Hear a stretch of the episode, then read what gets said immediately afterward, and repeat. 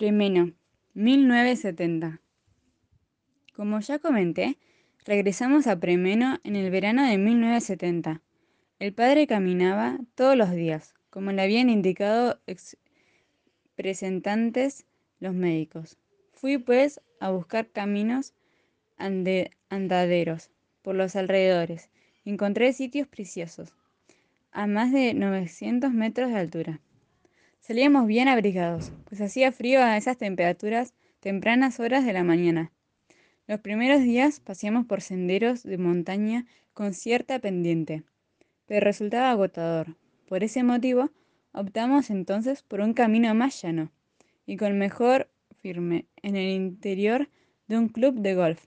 O recorrimos la carreta de Pian di Sole, bien sombreada por los abetos, dando un paseo entre los chales de la colonia veraniega.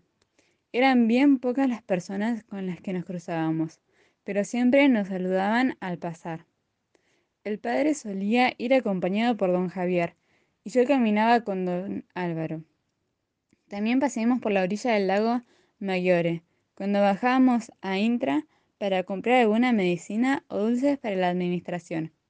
Junto al lago había un camping, Furacópolis, solía llamarlo el padre, que tenía las tiendas montadas sobre el barro, a causa de las frecuentes lluvias de aquel verano.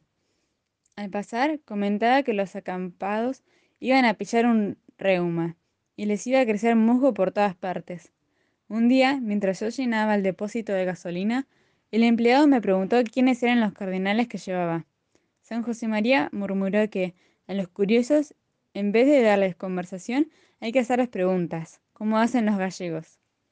Desde los comienzos de la obra, el fundador fue recibiendo gracias de Dios más especiales, que ayudaban a ir configurando el carisma recibiendo el 2 de octubre de 1928, o le confortaba ante las diversas contradicciones que tuvo que, afrontar.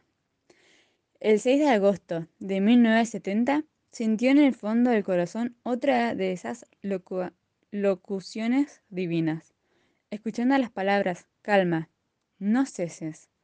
Palabras procedentes del libro de Isaías. Yo me enteré esa misma mañana porque él me pidió que rezase mucho por la iglesia y por las almas de esa ejaculatoria. Sin embargo, aquel comentario no bastó para que entendiera lo que había sucedido. Nuestro fundador era especialmente reservado con todo lo extraordinario, porque decía que lo nuestro, lo que debemos santificar, es lo ordinario. Sufriría mucho hasta el fin de su vida por la Iglesia y por el Papa, que, y nos animaba a rezar así, sin cesar, no ceses, suplicándonos que no le dejáramos solo.